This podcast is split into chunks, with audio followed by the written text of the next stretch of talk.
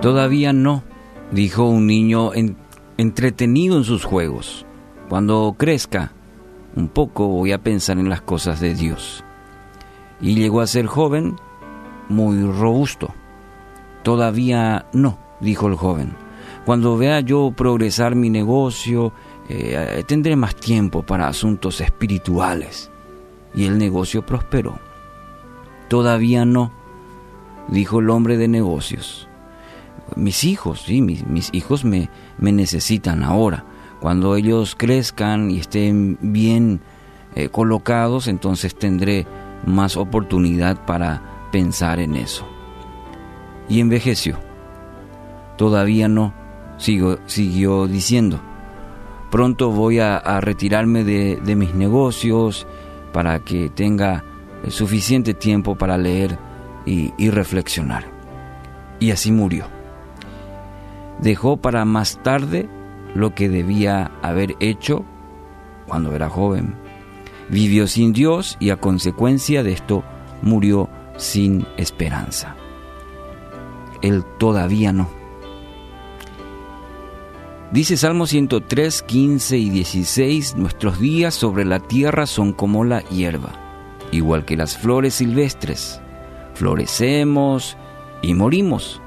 El viento sopla y desaparecemos como si nunca hubiéramos estado aquí. ¿Qué palabra más justa para este tiempo en el que estamos viviendo? Creyendo que somos dueños del tiempo postergando una y otra vez decisiones cruciales en nuestra vida, como por ejemplo la eternidad.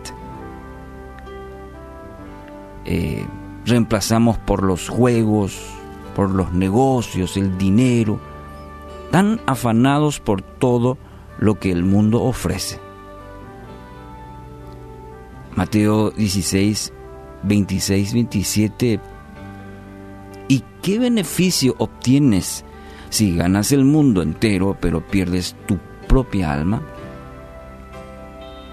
¿Y hay algo que valga más que tu alma? Pues el Hijo del Hombre vendrá con sus ángeles en la gloria de su Padre y juzgará a cada persona de acuerdo a sus, eh, acciones.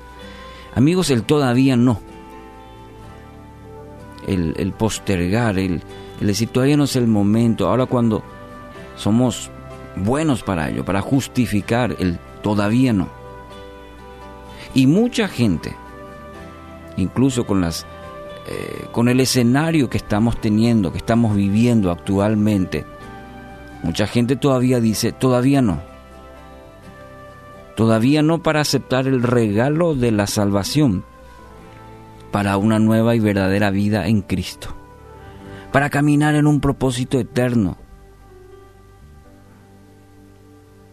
De lo contrario se termina en una vida vacía y sin esperanza.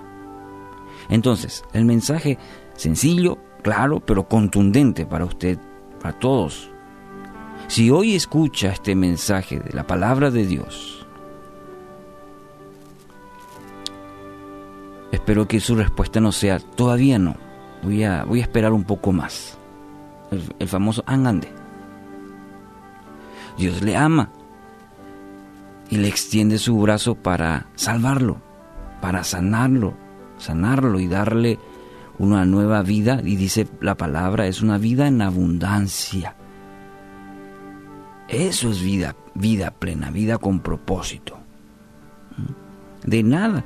Eh, más que nunca el escenario que vemos nos damos cuenta que amasar fortuna, tener bienes materiales, tener una buena posición, ¿dónde queda hoy? ¿De qué le sirve a la gente?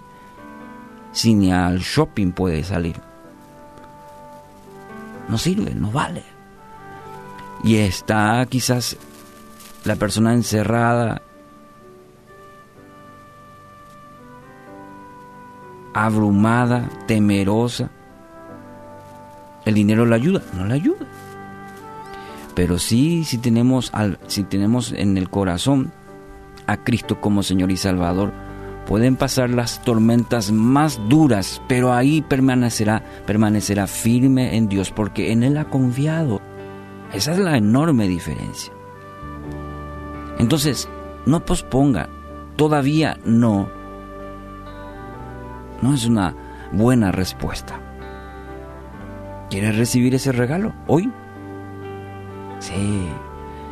Hoy puede confesar que necesita a Cristo. Haga de Él su Señor y su Salvador.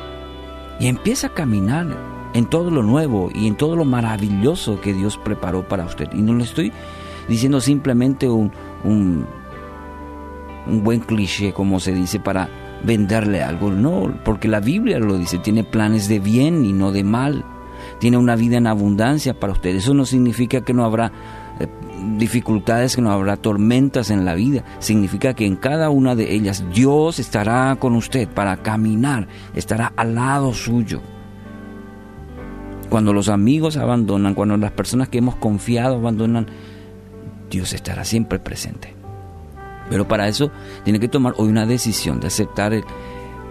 Dios es tan grande y maravilloso que nos ofrece ese regalo de la salvación por medio de la fe. Es decir, es, es voluntario y es gratuito. No necesita hacer solamente aceptar ese regalo que Cristo ya lo pagó por medio de su sacrificio en la cruz. Entonces, confiese que necesita a Cristo, confiese sus pecados, diciendo, te dejé de lado Dios, pero ahora quiero en este tiempo más que nunca saber que tú me amas y que hay un propósito. Te necesito. Ven y sé mi Señor y mi Salvador y haz mi vida de nuevo. En el nombre de Jesús.